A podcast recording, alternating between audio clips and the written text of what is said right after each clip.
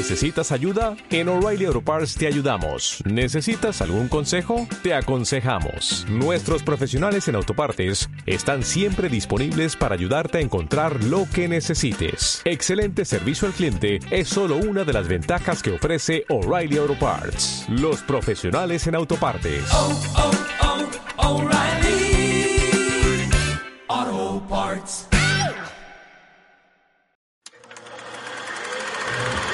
Si tomas la pastilla roja te quedarás en el país de las maravillas. ¡Esto es Esparta! Sayonara, baby. Es evidente que sois el peor pirata del que he oído hablar. ¿Pero habéis oído hablar de mí? ¡Corred, insensatos! ¿Me estás diciendo que has construido una máquina del tiempo con un DeLorean? Bienvenidos a Jurassic Park.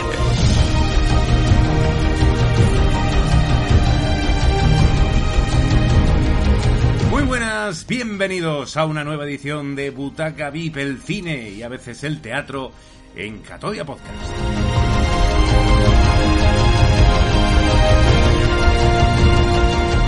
Muy buenas chicos, ¿qué tal?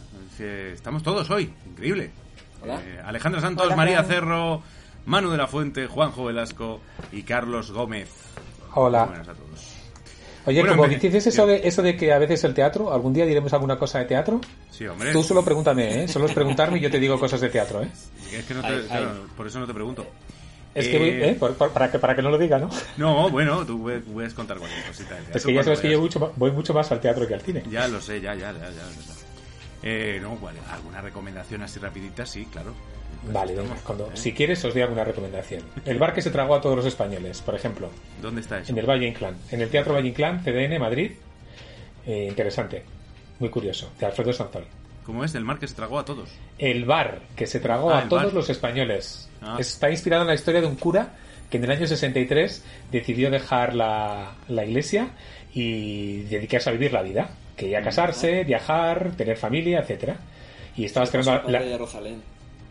El padre de Rosalén, sí. la cantante, era, iba, bueno, iba para cura, no, era, era cura y por lo que sea se le cruzó la madre de Rosalén y ya dejó, y dejó de ser cura. Bueno, Pues a hay veces más pasa, casos. ¿eh? Por lo que fuera. Sí, sí, sí. El propio director de la obra, que es el autor del texto, que es Alfredo Sanzón, el director del Centro Dramático Nacional, también en- cuenta que es parte de su historia. Es decir, que su padre, antes de nacer él, había sido cura. Claro, hombre, que estas cosas pasan. Hombre, yo tengo un amigo que se, que se quitó de cura también para irse a vivir con su novio. Hombre, Pasan y cosas. ya pasó también en, en Hay de todo en la viña del Señor.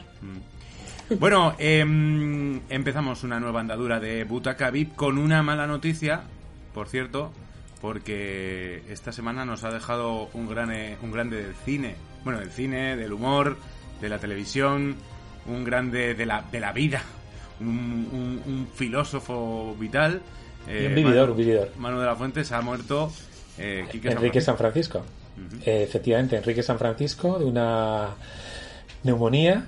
Llevaba parece que varias semanas en el hospital y bueno, pues al final el lunes, el día, el día 1 de, marzo, pues eh, falleció. Así que bueno, pues uno de los actores de, como decían, de la época kinky, del cine kinky, de los años 80, de los principios de los años 90, que bueno, luego también ha hecho teatro, ha hecho monólogos. Yo, yo he tenido ocasión de entrevistarle en un par de ocasiones.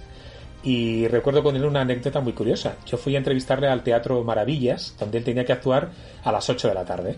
Entonces yo quedé con él a las 7. Yo estuve esperándole hasta las 8 menos 5 de la tarde, que llegó.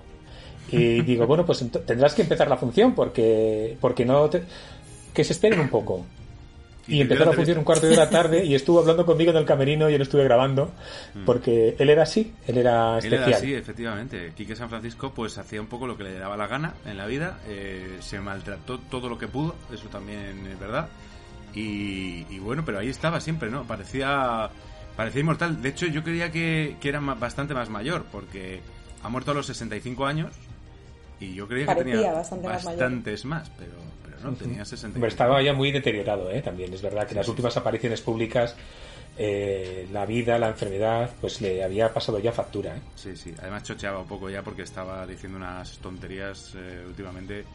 Eh, no es por hablar mal de un difunto, pero, pero es verdad que últimamente eh, tú rompiendo la, la dinámica de Rubalcaba que decía que se enterraba muy bien este país y tú venga, pues vamos a, a rajar de... Oye, hablando, hablando de tonterías, Victoria Abril, ¿eh? Bueno, otra, otra, que otra. también se ha lucido. Hablaremos de ello hoy en las noticias. Sí, sí. Bueno, muchas cosas por delante. Vamos a empezar como siempre con el eh, reportaje que nos trae siempre Juanjo Velasco.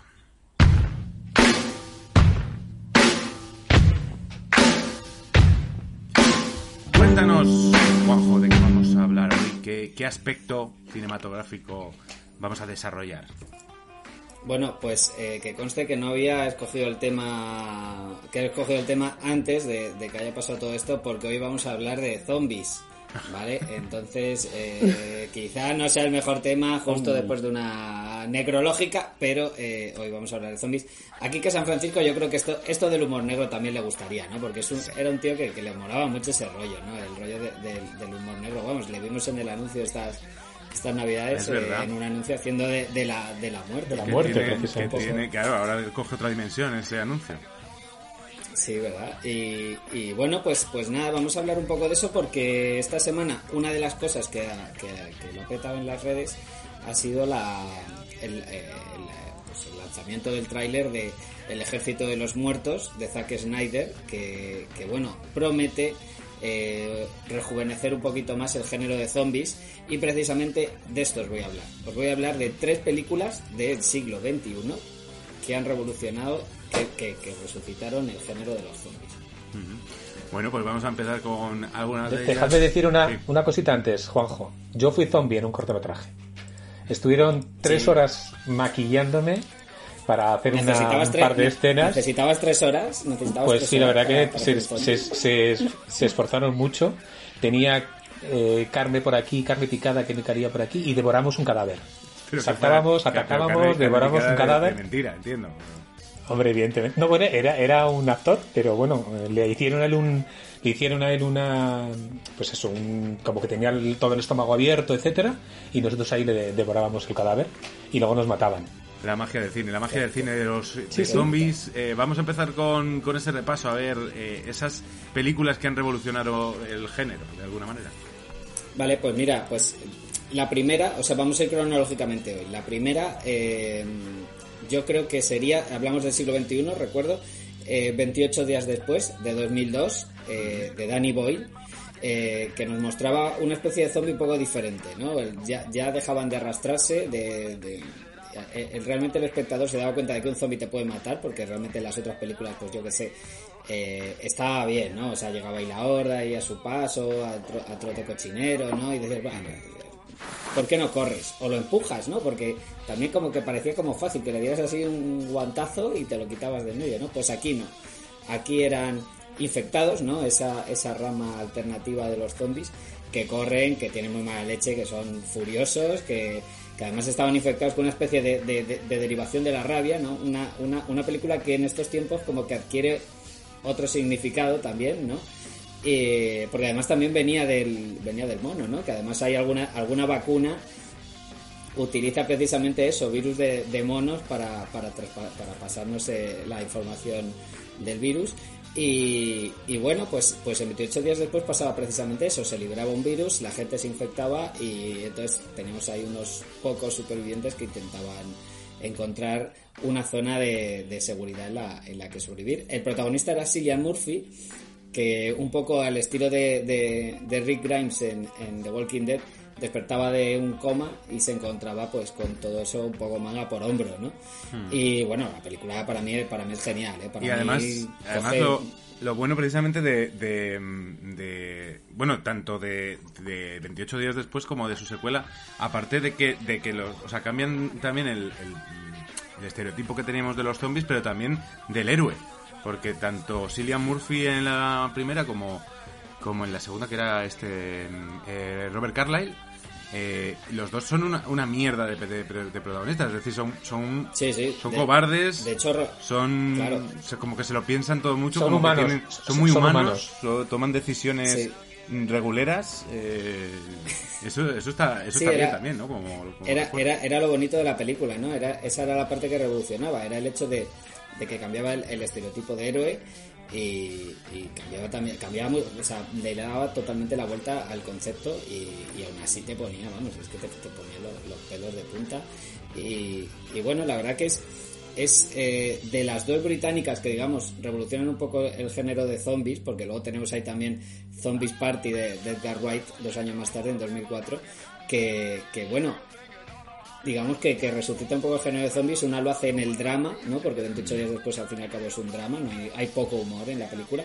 Y Zombies Party es todo lo contrario, consi- coge el género de zombies y, y lo convierte en una comedia tremenda Maravillosa. y, y- y- y descojonante. Sí, ¿no? eh, eh, eh, por cierto, además, de- dentro del drama, porque, claro, dices, eh, la- eh, 28 días después, no como, como drama, no solo como terror, porque a mí la parte que más me, me, me- me- me hace pasarlo mal, realmente es la que menos zombies hay, que es cuando están encerrados en el complejo militar con esos, esos militares que, que, que, que deciden además... eh, pues agredir sexualmente a, a una de las protagonistas y que se empiezan a, o sea, que están medio pirados ya. Me- casi me inquieta más que los que los propios zombies que están a, e- e- extramuros, ¿no? Sí, sí, es, es la gracia de estas películas, ¿no? Que te, que te muestran que a lo mejor los zombies no son lo peor que te puede pasar eh, en esta situación, sino que, que- realmente las personas que no están infectadas son muchas veces son peores, ¿no? Y, y bueno, pues de ahí nos vamos a ir a, a 2004, si os parece, eh, a una ópera prima de un señor desconocido que a lo mejor hoy os suena, que se llama Zack Snyder, precisamente este director de Ejército de los Muertos, próximamente en Netflix, eh, que dirigía Amanecer de los Muertos y una, una película de la que nadie esperaba mucho, un remake de la, me parece que es la segunda parte de, la, de las películas de, George Romero, que fue el que en los 60 eh, creó, digamos, al zombie. Y, bueno, pues un remake perfecto, o sea, sin, sin mucho más que- que- que se le pueda criticar, eh, con dosis eh, medidas de humor negro, con, con acción, con un estilo cinematográfico ya pare- muy parecido a lo que es aquí en lo que es el cine moderno. Y bueno, pues, pues fa- cortita y al pie, ¿no? Un grupo de gente estereotípico, mucho estereotipi- estereotipo eh, humano eh, aquí, se encierran en un centro comercial para intentar sobrevivir a los zombies y pues bueno, alguno lo conseguirá y, y Y hay otro pues no. no tanto, ¿no? Y la verdad que la verdad que fue uno de los mejores debuts, o sea, después de esto ya Zack Snyder prácticamente podía hacer lo que quisiera en, en Hollywood. Y, bueno, una película que realmente eh, volvió a poner lo que era el, el, el zombie, el, el- el género zombie, como, como algo que realmente ya volvía a dar dinero en, en las salas. Y a partir de aquí, pues llegó todo lo demás. Llegó Zombieland, llegó, bueno, llegó, llegó un montón de cosas, pues la serie de Walking Dead mismamente. También apareció la literatura, Guerra Mundial Z, que luego se convirtió en una película que realmente es mejor de lo que podría, mm, de lo que esperábamos con todos los rollos de- de- del rodaje y tal. Y, y bueno, pues la verdad que es una película que, que hay que, mm, igual que hay que destacarle a X-Men, por ejemplo, el hecho de, de que despierta la fiebre por los superhéroes, Amanecer de los Muertos vuelve a recuperar el, el fenómeno zombie para las grandes salas. Es jodido convivir con los zombies, ¿eh? Hombre, yo no verdad es que te lo, pone, te lo ponen chungo las películas estas. Y además, normalmente en, la- en casi todas las películas tienen muy difícil solución, ¿eh? Eh, sí, no acaban bien la mayoría. no, Por normalmente eso no. digo. Eh, ¿Tenemos alguna más?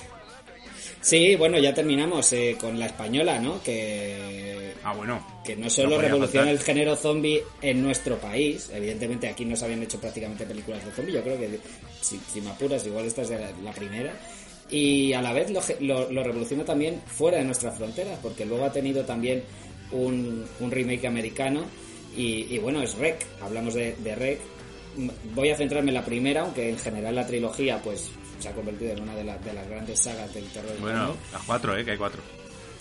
que hay cuatro, ¿eh? bueno, cuatrilogía, ¿no?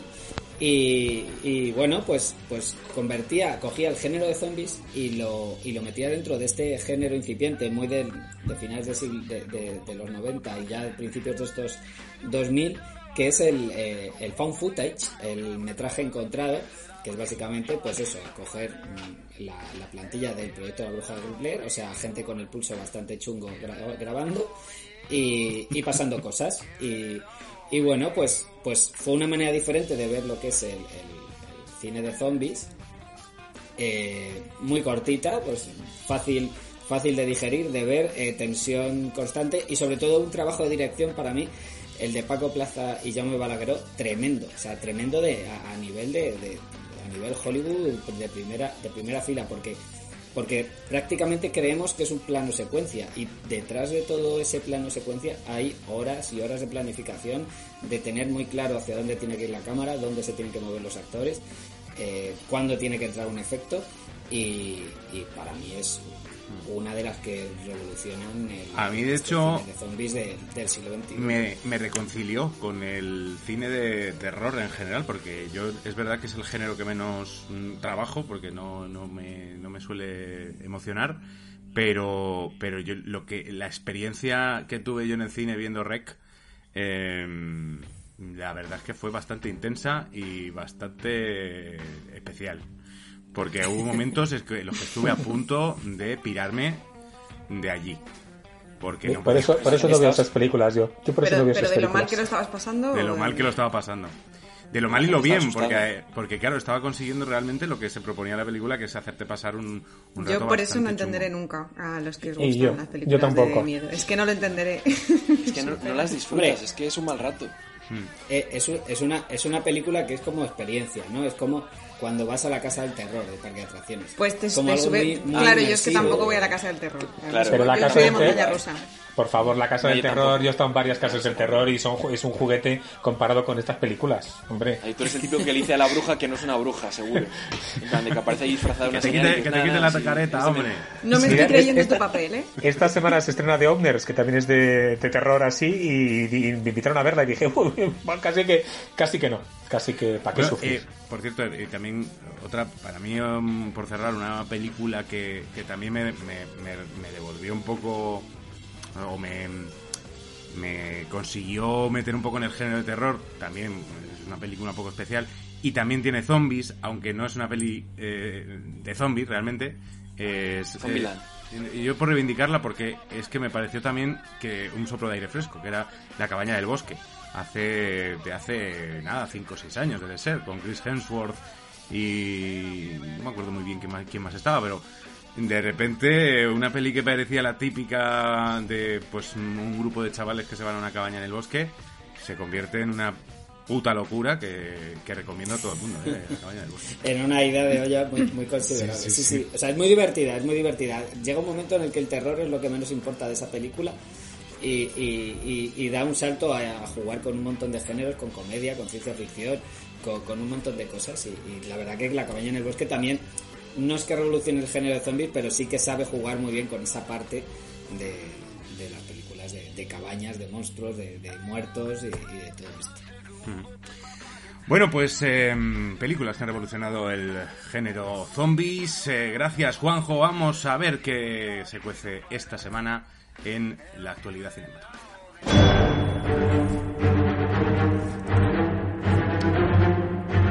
María Cerro, Alejandra Santos, contadnos, porque además esta semana, esta semana sí que es verdad que empiezan ya las grandes galas de premios y eh, ya tenemos la primera, la primera gran gala.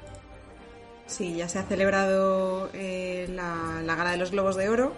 Este año nos pilla un poco desprevenidos porque, claro, como no hemos podido ir al cine, algunas películas solo se han estrenado en plataformas. En general, la tónica es que tú preguntas y un montón de gente no ha visto las películas que, que se van a premiar. Entonces, esperemos que poco a poco las podamos ir, ir viendo, aunque sea a posteriori de los premios y así poder seleccionar en base a eso. Se celebró ayer, es la gala, como sabéis, de la Asociación de la Prensa Extranjera de Hollywood y se hizo de forma virtual, un poco en, en unas eh, circunstancias excepcionales. Era bastante gracioso ver cómo todos los nominados estaban en, en casa, pues vestidos de gala, otros Así en como chándal, nosotros otros en- ahora. ¿Te imaginas? Es Otros- casi como nosotros ahora estamos ahí pendientes. Pues un poco así, es ¿eh? entonces Prácticamente. Metían la mano por de entre medias y salían por el otro lado. Hacían así. Metían la mano y Prácticamente salía ahí al igual, está cada uno con su look, unos en pijama, otros de sí que vestidos de gala, bien eh, adecentados, pero que cada uno eligió como, como quería estar porque básicamente estaba en su casa. Entonces, bueno, pues sí que fue una gala totalmente virtual. Madre, me acaba de suicidar. zombies, que vienen los zombies. Se me acaba de suicidar una un libro de la estantería, no pasa nada. Pues se ha caído Eh, solo. está- Mira, a ver, oye, igual hay Has alguien, visto, eh. No, no, algún estoy un espíritu en tu poco casa. congelada. No pasa nada. Sobreviviré. Eh, la gala se celebró virtual, pero sí que había dos presentadoras, eh, una desde Nueva York y otra desde el sitio donde se suele celebrar, que es en Beverly Hills, en California. Y bueno, eh, la, la gran ganadora o la gran triunfadora de la noche fue Nomadland, eh, la película protagonizada por Frances McDormand, que yo no la he visto, pero tengo bastantes ganas de, de cogerla. Es una película dirigida por Chloe Zhao, que además eh, hizo historia porque se convirtió en la segunda mujer en ganar un premio a la mejor dirección, dirección desde hace 36 años, que lo hizo eh, Barbara Streisand por Gentle. O sea que bastante, bastante importante ese punto. Parecía como que Mank iba a ser la favorita, que es una película que sí que podéis ver eh, en Netflix, pero se fue de vacío, sin ningún premio, en ninguna categoría. Sí que destacamos también Borat, que se llevó el, el Globo de Oro a la mejor película de comedia musical y el mejor actor de comedia musical para Sacha Baron Cohen. Hombre, mí yo, me- a me ver, parece- yo personalmente se lo daría todo. Es verdad que no sé, no sé hasta qué punto. la- A mí me sorprendió y de me pareció bien al, al mismo tiempo, pero, pero es, no, no suele ser una película típica galardonada, ni siquiera nominada, y es bastante curioso que se lo haya llevado, pero bueno, me, me parece bien por lo menos para que sea un poco diferente, ¿no? Hubo Bueno, un momento de- bastante... De Chloe Zhao, o sea, rápido, de Chloe Zhao eh, es un nombre que- que- que hay que quedarse con él ya, porque va a dirigir Eternals para, bueno, lo ha dirigido ya, Eternals para Marvel, que además creo que va a ser la película que se estrene de- después de Viuda Negra, o sea que llega a finales de año y Creemos. estar atenta a esta Mm. mujer. Sí, es que se estrena. claro. Ya veremos. Pues nos quedamos con el nombre.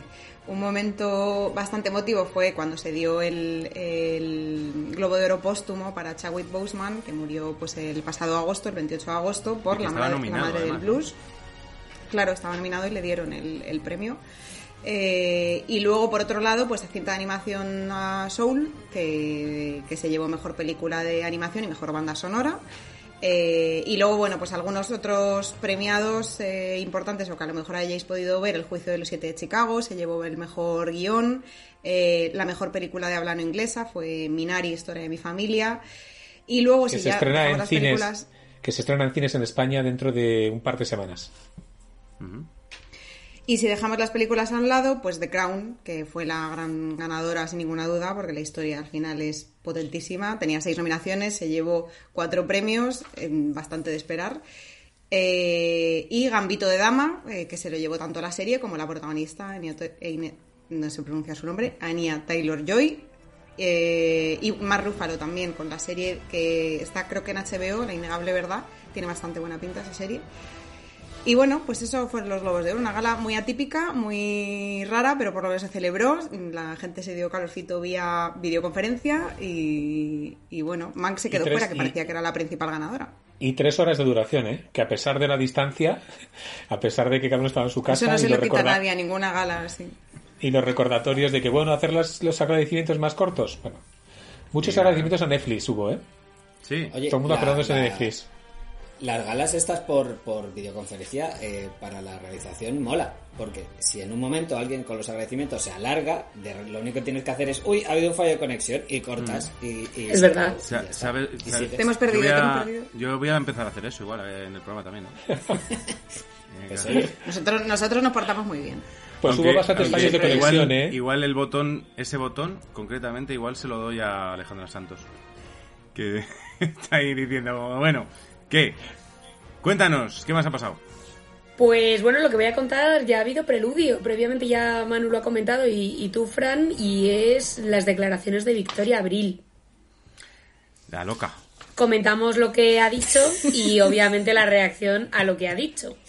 Entonces, ¿qué es lo que ha dicho? Bueno, pues durante la rueda de prensa de los premios Feroz, que se fallaron hace ya un- unas semanas, eh, o perdón, unos días, eh, bueno, pues ella cogió micro y dijo lo que pensaba, pero no lo que pensaba sobre el cine, porque ¿por qué? Si ya que tenía un micro, pues dijo lo que pensaba contra, porque así fue, muy en contra, la vacuna del COVID, dijo cosas como que la están testando directamente contra nos- con nosotros, como si fuéramos cobayas, y que esto no es una pandemia, sino que es una plandemia. Bueno, obviamente. cuñado, es que son, son- vaya el, imaginario, ¿no? El- el- Obviamente los que estaban allí estaban... Pero con qué seriedad lo decía todo, ¿verdad? Con Sí, qué sí, o sea, seriedad, absolutamente con qué convencida. serenidad, convencida, totalmente. Eh, los que estaban allí, los periodistas, bueno, estaban allí o estaban Claro, atendiendo periodistas, que eran todos periodistas. María Guerra tuvo que, Efectivamente, que desmentir rápidamente, hacer una Y- declaración. Claro, entonces, ¿qué es lo que ha pasado? Que obviamente, en cuestión de nada, pues la propia organización de los premios Feroz ha salido diciendo que, que- que están manifiestamente en contra de lo dicho y que por supuesto que no representa a la organización de los premios Feroz ni al conjunto de todos los actores y actrices que, que- han estado nominados o que puedan estar premiados o lo que sea, ¿no? Y además, bueno, pues eh, eh, eh, dentro de esta mm, comunicación oficial, claro, decían que es que encima, claro, que la ceremonia eh, pues se va a celebrar el 2 de marzo y que por supuesto que va a incumplir todo tipo de protocolos de medidas de seguridad actuales. O sea, que, que obviamente, Em, claro, se han desligado de toda a- esta historia. Es que además, como, porque yo qué sé, te calientas por lo que sea, ¿no? Y, y de repente sueltas mamarrachadas, ¿no? Y dices, "Eh, ah, lo siento, o sea, me, me, me, me, me he pasado, ¿no?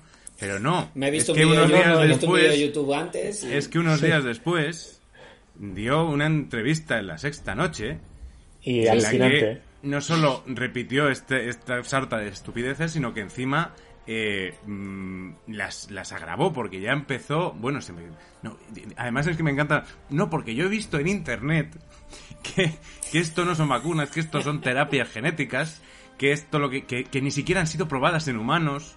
Que, bueno, eh, claro, después pusieron al plantel de científicos de, de las esta noche y los pobres no sabían por dónde empezar. Pero ¿sabes lo que ocurre? Que además había, había una, una concepción absolutamente egoísta, porque ella decía, es que en mi familia no le- no- nadie ha cogido la enfermedad. Y sin embargo, de cinco que somos, tres han tenido problemas psicológicos. Ella venía a decir que, le- que el confinamiento, el encerrarnos, el no dejarnos salir, el, el restringir nuestra libertad, como de hecho la tenemos restringida por la pandemia, pues eh, que provocaba problemas psicológicos y que quería que todos fuéramos mucho más libres. Pero claro, es que es un argumento, aparte de estúpido, muy, muy, muy cerrado, ¿no? Porque, vale, en tu familia no ha pasado nada, pero en otras familias han muerto cuatro, cinco, seis personas. Quiero decir que si no nos queremos creer lo que está pasando en los hospitales, si no queremos creer la, la- saturación, etcétera, yo no sé si lo que esperan algunos negacionistas es ver cadáveres por las calles. Porque yo oí a, una, a un señor que decía, bueno, si yo, yo por las calles no veo nada raro. Digo, no, no ves nada raro. Evidentemente, la gente en España No ves a nadie. no, no aparece muerta en la calle porque no le han atendido, ni a la puerta del hospital porque no le han dejado entrar, etcétera. Ya, pero tío, si eso es lo que quieren, o sea, tan absurdo como Así está. Pero, pero es que yo creo- yo, creo, que yo creo que hay gente que si realmente pasara lo de 28 días después eh, se quejarían de que los de la basura no están saliendo a recogerla. Entonces, pues claro, ya, ya o sea, es que hay- ya, ¿qué vas a hacer? ¿Qué vas a hacer? Hay gente que, que ya no, no, no rige, ¿verdad? Hombre, si ha sido con Filomena y la gente se quejaba de que no recibía, pues yo qué sé, la hamburguesa que había pedido y era como, pues que señor, hay una capa de 35 centímetros de nieve en la puerta de su casa, no, no van a llegar. No le llega el globo, no le llega el globo porque el pobre mensajero no, no le ha dado tiempo a coger Claro. huskies. En fin, O sea, conspi- que- pero conspiracionistas ha habido siempre, negacionistas los hay. ¿Qué vamos a hacer? Pues eso- Bueno, también dicen que lo que quiere es darse, hacerse publicidad para que la contraten aquí en España. Ah, bueno, sí, eso le dijeron. Eso es lo que se comenta, claro. era como una que al final lo ha hecho para- pues para dar de qué hablar, pero bueno, ahí En fin. estamos. Le va a salir bien. No le, no, no le vamos a dar más espacio a esta persona. Eh, ya cuando, cuando esté en una peli, pues igual podemos hablar de ella. Más cosas. Seguimos con lo nuestro. Vamos a hablar de proyectos, en este caso el último de Pixar, eh, que os voy a contar de qué va y luego me decís si os suena de algo, ¿vale? Es un proyecto, eh, bueno, está, va, va a estar eh, eh, dirigido por Enrico Casarosa. Casarosa. Eh, es una celebración de la amistad, un verano en la ribera italiana, eh, un amigo, un amigo que se llama Luca y un amigo que se llama Alberto, ¿vale? Comparten un verano muy bonito, son dos chicos de la misma edad, pasean en bicicleta, hacen corto. excursiones en pantaloncito corto y bueno, pues eh, los dos están dispuestos a pasar juntos el, el mejor verano de sus vidas hasta que descubren que tienen un secreto. Un secreto que no le pueden contar a nadie y que tienen pues que, que, que conservar los dos. Hasta ahí os leo y me decís a qué os suena. Pues eh, ver, lo, que, número lo que me 85. encanta, lo que me encantaría es que, es que hubiera un giro al final, ahora. O sea, de repente que el secreto... Lo hay, lo hay. El secreto... Claro, Lo hay, lo hay. Que el Del secreto de 85. repente sea que, han- que, que, que yo que sé, que mataron a alguien hace años o algo así. Claro, es Pixar, Fran. Es Pixar, ¿vale? Vamos Bueno, a recordar que Pixar. O sea, Que son, que son hermanos. Ya, ya, ya. Hay giro, hay giro en la película y os lo voy a contar y es que en realidad eh, descubren que son criaturas marinas que parecen humanos, pero en el momento que se meten debajo del agua muestran su verdadera identidad. En, como viven en una villa muy tradicional, un pueblecito, pueblerino de la ribera italiana, pues deciden no contárselo a nadie del pueblo porque no lo van a entender. Es, una realidad que no van a entender, ¿no? Entonces, ese es el secreto que guardan entre ellos. Es un Call Me By Your Name llevado a la pantalla por Pixar y que, por la sinopsis que nos está dejando ver, es la primera película protagonizada por un personaje homosexual de Pixar. Pero es una Vale. mezcla Abierta- abiertamente, eso y. Call Me By Your Name, ¿no? La serie aquella que había de sirenas hace muchos años. Claro, o sea, bueno, es, es una mezcla entre La Sirenita, Call Me By Your Name, es... es- Pero sí, bueno, pero entonces, además de ser. ah, Yo pensaba que solo eran criaturas marinas, además se lían entre ellos. Ah, es que eso no, No, no, no, hombre. No, no, No, la- no hay ninguna no hay ninguna connotación sexual ni, ni de orientación sexual ni de nada Claro, pero como en- dices que es la primera película se de ha podido Pixar. ver. pro- La primera Pixar sí. protagonizada por un personaje homosexual es la duda que tenía. Por- no, porque se da a entender que Ah, es la, va a ser la primera película de Pixar que la trama la protagonice un, un- un chico gay. un- No, esto, no va a ser. Block One Mountain, ¿eh, Manu? O sea, esto va a ser un 2, 3, No deja de ser Pixar. Claro, no deja de ser Pixar y al final eh, sería Pues la yo- primera vez. pues- o sea, pues me probablemente sea algo bastante sutil. Me decepciona porque, claro... Pues a mí Tú esperabas eh, un a asesinato, ver, ¿no? A ver, ¿Cómo es? persona- Si te pones, te personajes, pones. personajes eh, mm, soterradamente homosexuales ya ha habido en Pixar eh, realmente. Eh, pero, pero todavía estoy a la espera de que haya personajes abiertamente homosexuales en... en Ha habido, ha habido de hecho en. Pero soterradamente, en- Soterradamente, pues Elsa de Frozen...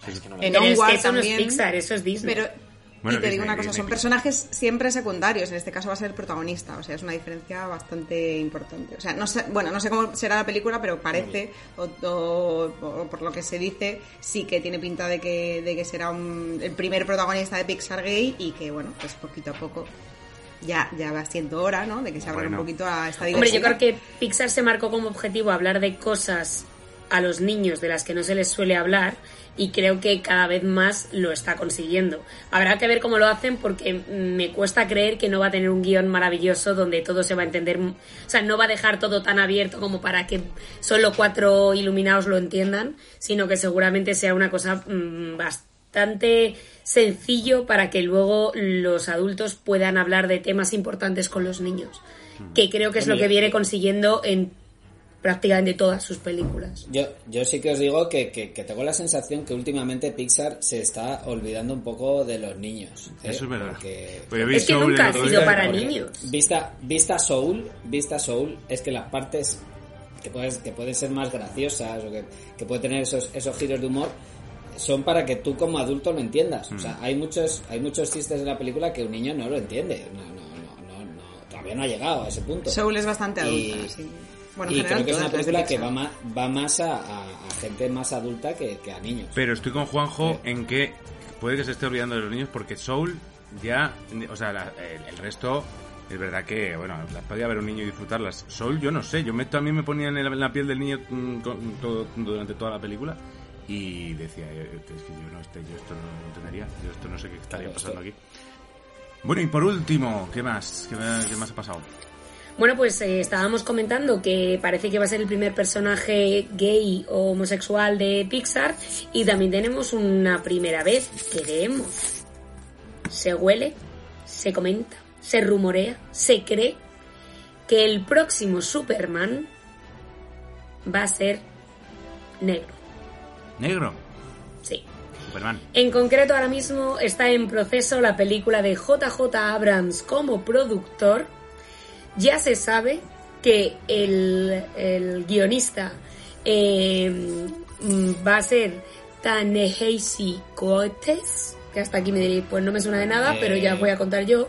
Es uno a los que les hicieron los agradecimientos en Black Panther, precisamente por la ayuda que había tenido y toda la repercusión que tuvo eh, dentro de todo lo que es el, el mundo afroamericano, dentro de, pues eso, de Estados Unidos, ¿no? Eh, entonces va a estar detrás del guion y se empieza a entrever que quizá el protagonista de la nueva saga de Superman, porque por supuesto en estos en estas culebrones nunca hablamos de una, sino de ya veremos a ver cuántas, eh, pues podría ser un afroamericano. Yo aquí no, pues yo aquí no estoy de acuerdo, fíjate.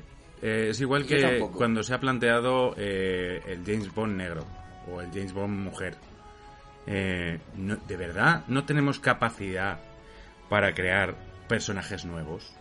Que, tenemos que coger un personaje que ya tiene unas características, que ya está en el imaginario colectivo de una manera, y tenemos que darle una vuelta. No podemos crear personajes nuevos, negros, femeninos o como sea. Tenemos que reciclar nada más que Yo estoy creo de que acuerdo con esto y peor, siempre sí, lo he dicho. Creo que, que queda peor, ¿no? Si se recicla. O sea, al final es como...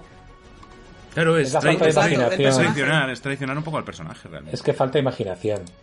Mucha. No, y no darles realmente un protagonismo real, porque al final es como es una historia creada por un protagonismo que sea negro, o sea, un protagonista que sea negro y no una historia para un blanco que no, vamos a adaptarla y así también, pues la- hay las dos versiones. Claro. Te, expones- y- te expones a un boicot, ¿eh? porque puede haber gente que diga, oye, mira, eh, yo esto soy ultra fan, pero aquí os habéis columpiado. Bueno, y ya, que, ve- y que además, además es una cosa que ya se hizo, porque en la peli esta de Fast and Furious, de la que iban solo Jason Statham y Dwayne Johnson, ahí salía Idris Elba y decía, soy el Superman negro, ¿no? O sea que eso ya está hecho. Claro, claro. Espérate Eso que no sea hecho. él el verdadero nuevo Superman. Hombre. Pues sí, he he oído, he oído, he oído ahí en, lo- en los mentideros de, de las redes que, que un candidato es Michael B. Jordan, que es el villano de Black Panther, es el de Creed, Sí. y es el que ya la lió haciendo una antorcha humana negra, que no es una cosa que gustara mucho. El resto de la película es que era una mierda, pero, pero vamos, la gente se fijó en ¿dónde eso, que es que la gente también es que le da, le da lo que le da. ¿sabes?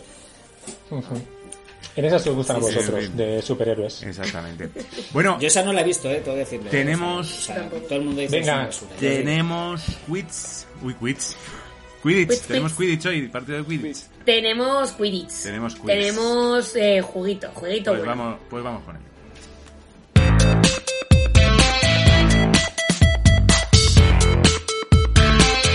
Bueno, la semana pasada flaqueamos.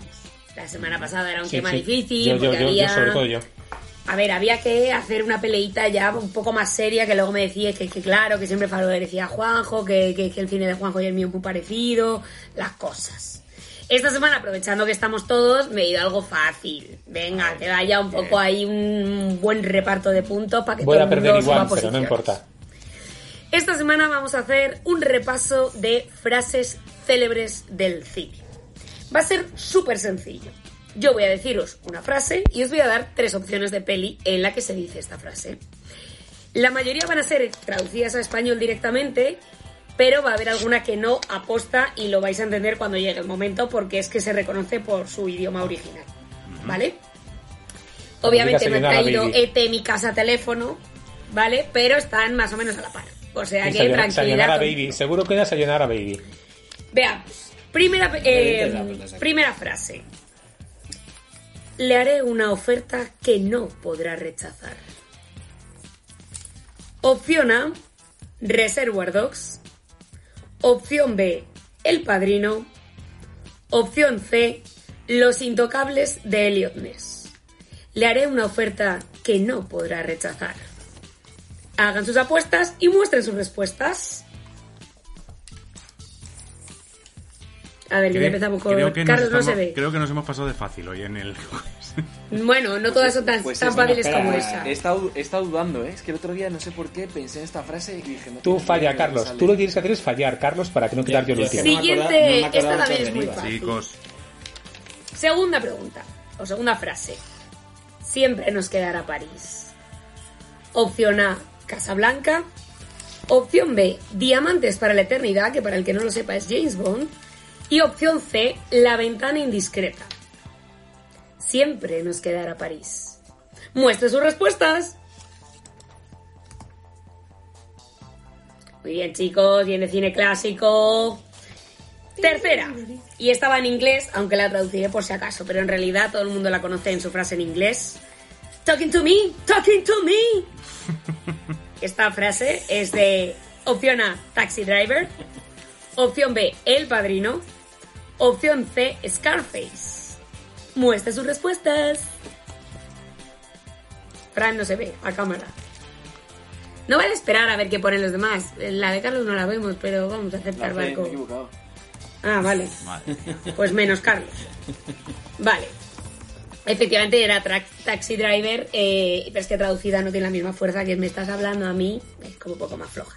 Bueno, Obviamente la frase la frase mítica del cine, como muy bien decía Manu y que además está en nuestra careta de cabecera, es Sayonara Baby. Y me diréis, ah, qué fácil, Terminator. ¿Qué Terminator? Pero qué Terminator, amiga. Terminator 1, opción A. Terminator 2, opción B. Terminator 3, opción C. Esta no es tan fácil, ¿eh? Muestren sus respuestas en 3, 2, 1. Quiero verlas. A ver, aquí ha habido un cambio de planes. Efectivamente es la 2. Vaya triple me he tirado, madre mía. Bueno, yo creo que aquí hay gente que espera a ver qué ponen los demás y luego hace un poco lo que... Oye, No, yo esta vez he tardado, y así- ¿eh? Pero... y así en plan, en plan repregunta, hasta la vista baby, una, dos o tres. Es que el problema Tres. es la traducción. No, bueno, En la perdón, dos- perdón, perdón, perdón. en la dos porque es la misma frase, capullo. Vol- vol- volveré en la Ah. 1, en la 2 o en la 3. Ah, vale. En la 3, venga. Eh, volveré, yo creo que es de la 1, volveré, fíjate. Yo diría que también es de la 1, pero he de reconocer que no he visto ninguna de las tres. Es yo de- tampoco. Joder, pues eso, Bueno. pero, pero eso es para ti, ¿eh? Estas, estas, estas tienen tu nombre en la cara. Yo, yo he visto cachos, know he, visto cachos, he visto muchas veces, pero no la he visto entera nunca. Ninguna de las tres. Bueno, ¿queda, queda alguna que suponga un mínimo Y la última, y esta, por favor, por favor, señores, esto es un sí todo seguro. Nadie es perfecto. Opción A, Forrest Gump. Ay, Opción B, Love Actually. Opción C, con faldas y a lo loco. Nadie es perfecto. Muestren sus respuestas. Claro, es la frase estrella de con faldas y a lo loco. Por cierto, que si alguien de los que nos están escuchando o los que estáis participando no habéis visto esta película, es de obligado visionado. Sí, Gracias muy bonita, muy bonita, muy bonita. Con obligado gangster, Eh, hay gangster, hay amores, hay músicos, hay, bof, hay mo- Ah, de Alejandra, amor. Alejandra Santos, te puedes ir. Gracias. Vale, reparto Usted- puntos y me voy. usted- Por cierto, sigue ganando Juanjo, ¿eh? Lo siento, Vale, yo hago Juanjo. para que todos consigáis puntos, Bueno, pero es que, chico, Este, bueno, Es que, aquí claro, el, único, Driver ha sido a pillar, ¿eh? el único que ha fallado una ha sido Carlos, aquí, en esta. Y Yo otra no Manu. visto- yo no he visto Taxi Driver y me ha sonado que era el padre, era Scarface. Hombre, pero esa, esa frase... ¿Are you talking to me? Bueno, eh, Yo me Alejandra, despido gracias. también, Fran. Ah, María Cerro también se va, ¿por qué? Sí, Bueno. os te he avisado hoy que me tenía que ir antes. Ah, sí, pues no te he oído. Pues yo Gracias. María Cerro. Manu Un de la. Fuente, ¿qué? A ver. antes de despedirme, porque luego me decís que no lo digo, el ranking ahora mismo es Vale. Juanjo primera posición con 27 puntos y medio, Fran segunda posición con 25 y tercera posición ahora mismo Carlos con 17 y medio. Estamos ajustadas las primeras posiciones, luego ya empieza a caer un poco el asunto. Juanjo. Prometo traer temas que ayuden a la gente que va un poco más atrás. Ya digo que la siguiente es para Manu de la Fuente. Manu, no puedes faltar.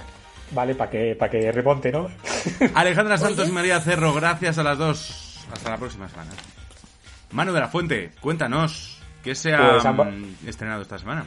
Pues hablamos, si quieres, de algunos estrenos, por ejemplo, en plataformas digitales, una película muy bonita que se titula Loco por ella, protagonizada por Susana Baitúa y por Álvaro Cervantes, y con un Luis Taera que está espectacular, como siempre. Es una comedia romántica, tranquila, sencilla, sin mucho artificio. Habla de una historia de amor entre un joven periodista triunfador, que es un ligón, y una chica a la que conoce una noche. Una historia como otras muchas, pero que por alguna razón... El teleprompter te lo podías poner de frente. Sí, porque claro, estoy, estoy leyendo en el, estoy leyendo en el otro ordenador, pero bueno, pues puedo cambiar a este, ¿eh? Pero es que Vale. prefiero verlo. No, no, no, no, bien, bien, bien, bien, para adelante. Bueno, pues la cosa es que Álvaro Cervantes, que es este periodista, se enamora locamente de esta chica, que podía haber sido una historia de amor de una noche, como otras que ha tenido, pero bueno. ¿Qué ocurre? Que solo sabe su nombre y, no, y sabe poco más. Pero al final descubre que está interna en un centro psiquiátrico. Entonces él decide eh, ingresarse allí porque quiere obtener el teléfono, quiere saber qué pasa con ella. Claro, la cosa es que ingresa y luego no es tan fácil salir. Y empiezan a pasar cosas. Empieza a pasar que él se está enamorando y empieza a entrar en contacto con personas que tienen diferentes problemas, enfermedades mentales. La verdad es que yo disfruté mucho las interpretaciones, disfruté mucho la historia, el cariño con la, con la que lo trata Dani de la Orden, que es el, el director, y, y está, está Álvaro Cervantes, que está nominado como mejor actor de reparto por Adu, que puede que la semana que viene le tengamos nominado.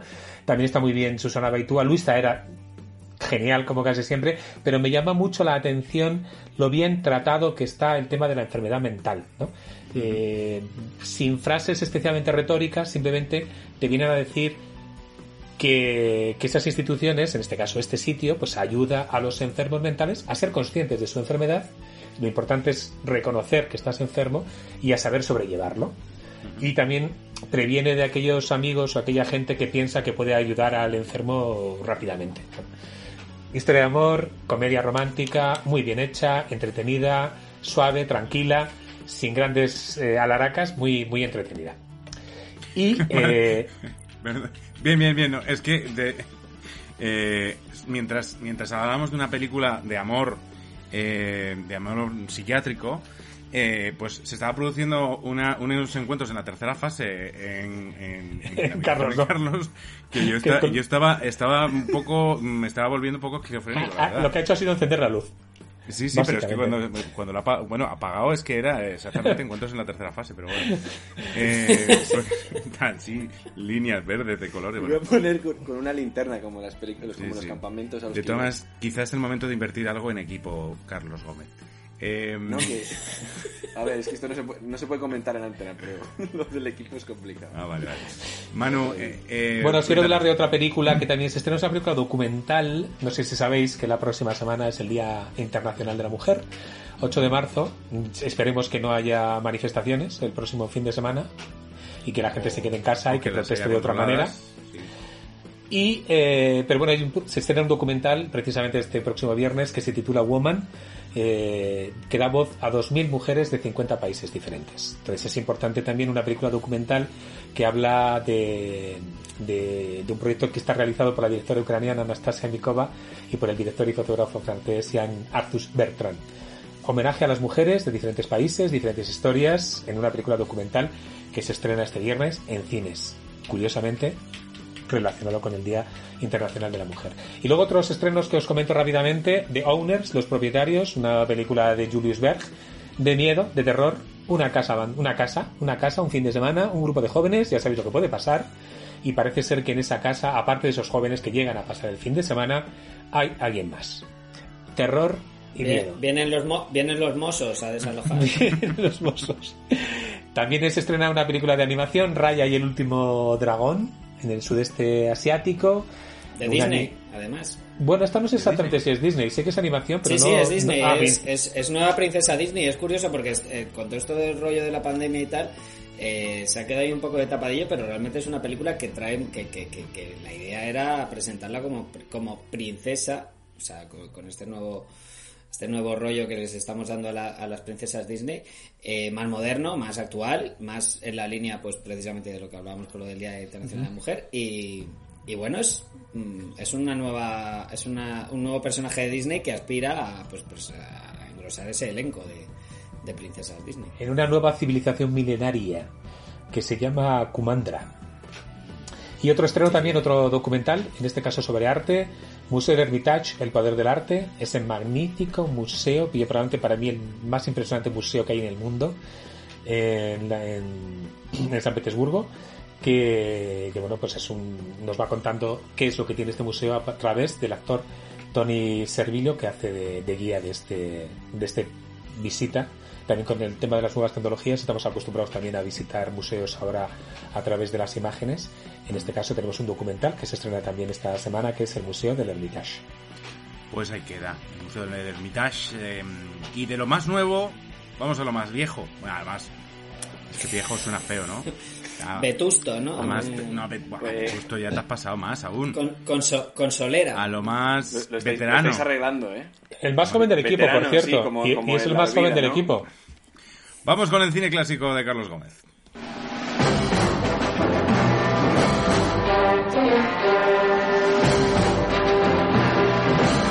¿Qué está sonando en estos momentos, Carlos? ¿Qué es esto? Estamos escuchando la banda sonora de 12 en el patíbulo. Vamos a traer eh, cine bélico, que ya sabéis que mis preferencias no son por ahí, ni tampoco por el cine terror, como hemos dicho antes. Entonces traigo... Yo traigo películas de cine bélico que igual no son tan de cine bélico.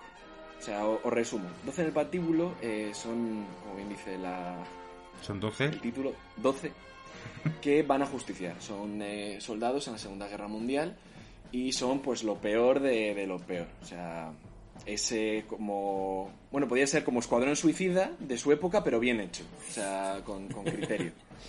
Entonces, bueno, en, en el pelotón tenemos a Charles Bronson, a Terry Savalas, Jim Brown y los dirige Lee Marvin. La idea es, mm, vosotros sois lo peor, o- os tendremos que ajusticiar a todos, pero eh, hay un castillo en, en Francia, donde están los nazis, entonces queremos que vayáis allí eh, y lo, lo destrocéis, lo voléis y ya está. Y se, en principio, Si alguno se salva, si alguno se salva, os conmutarán la pena.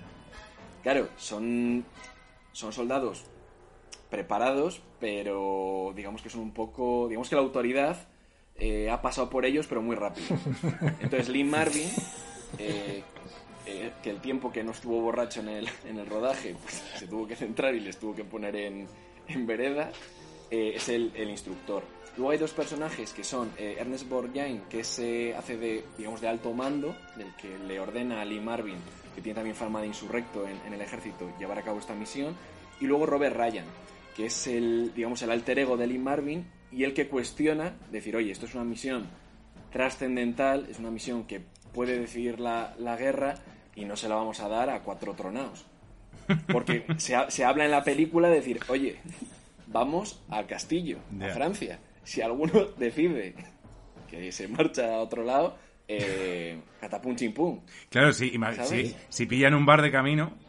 eh, Le perseguiremos hasta Bueno, es matarle. que he estado leyendo el, el tema de, de- del alcoholismo de Lee Marvin, que lo hemos comentado siempre. Bueno, me acuerdo eh, cuando hicimos los profesionales también, que estaban allí en el desierto en Nevada y, y bebía a ver poca agua y todo lo que era líquido se lo bebía Lee Marvin. Aquí con Charles Bronson, que no es sospechoso tampoco de, de ser un tío pacífico, o sea, un tío pacífico, tuvieron eh, problemas porque le dijo que, tenía que dejar de beber porque si no se podía acabar la, la película. El reparto es espectacular porque ganadores de un Oscar están eh, Lynn Marvin, está Ernest Borgnine, está Josh Kennedy, em, está... Eh, se me escapa alguno más. Josh Nominados Kennedy, Robert- la cantidad de papeles de la hostia que hizo y se- que se le recuerde solo por ser el, el policía imbécil de... de Claro, es que, Josh Kennedy sale en la leyenda del, eh, del, del Sí, sí, sí. Sale en las, las en la secuela de, mm, de Los Siete Magníficos. Eh, son con Oscar Lee Marvin, Ernest Borgnine y Josh Kennedy. Y nominados Robert Ryan, John Cassavetes, eh, Terry Savalas y Richard Jekyll. Terry Savalas, que yo no sabía lo de Koya, que igual me podéis ilustrar más, que es, Ujú, Terry Savalas. es un detective que hacía él, ¿no? Sí, De- sí, calvo. Sí, Es sí, sí, Teddy, pero sí. vamos, de- de- detective mítico de la televisión. Pero fíjate De- si fue de- detective, de si fue, Lansbury. si fue mítico, salir en un cadáver a los pósters incluso. que hubo Sí, hasta un de- chupachus de- que de se llamaba Koyak. Sí, sí, sí, perfectamente. Ha- Había un chupachus que se llamaba Koyak, porque era así calvo, como claro, los chupachuses Pero- son calvos, pues cosa, como por, por- por el tema de, de la cronología, ¿el chupachus se llamó por él? Sí. ¿O cogieron el del Sí, chupachus sí. para hacer El sí, chupachú sí, sí. se llamó por él. Sí, sí, además sabes que tenía era caramelo Sí, es y, el fondo- es que- y dentro tenía un chicle. ¿Te Claro, es que- imaginas es que, que le- Koyak- que su madre le hubiera puesto el nombre por el chupachus? Ah, La, la imagen icónica de Koyak es que es resolviendo crímenes, creo, ¿no? Creo recordar, con un chupachup siempre, ¿no? Tomando con, toma, con Es chupando chupa ese estilo Colombo de la época. Pero es que es de los años, claro, eso es de los sí. años 80 o finales de los 70, incluso 70 incluso. O sea, O sea, es, muy, es- es, es- más antiguo que Colombo, yo creo, todavía, o por ahí, sí, por ahí. sí, sí, sí. Es que el reparto O sea, es sí. espectacular. Tam- también está eh, Jim Brown, que era un, eh, un jugador de, de la NFL, que también he visto que sa- salió en Río Conchos, que eh, interactuaba, o sea, mezclaba su carrera deportiva con, eh, con el cine. Y hay un tema, de lo que hablamos antes de- de- del racismo, eh, Jim Brown dice, oye, yo me voy a ir a hacer esta película, porque es una película muy importante, porque eh, al personaje de Jim Brown se le, se le da una perspectiva em, un rol no es, no es protagonista, digamos, de- dentro de los actores profesionales, pero en lo que es la trama eh, tiene una relevancia muy importante. Entonces, eh, ¿qué dijo Jim Brown a, su equipo de la NFL? Oye, mira, mm, yo esta película la tengo que hacer porque significa mucho eh, pa- para eh, la gente negra, la gente de mi país y que se, que se sienta reivindicada eh, en una película con, con este, con este reparto que está dirigida por, por Robert Aldrich.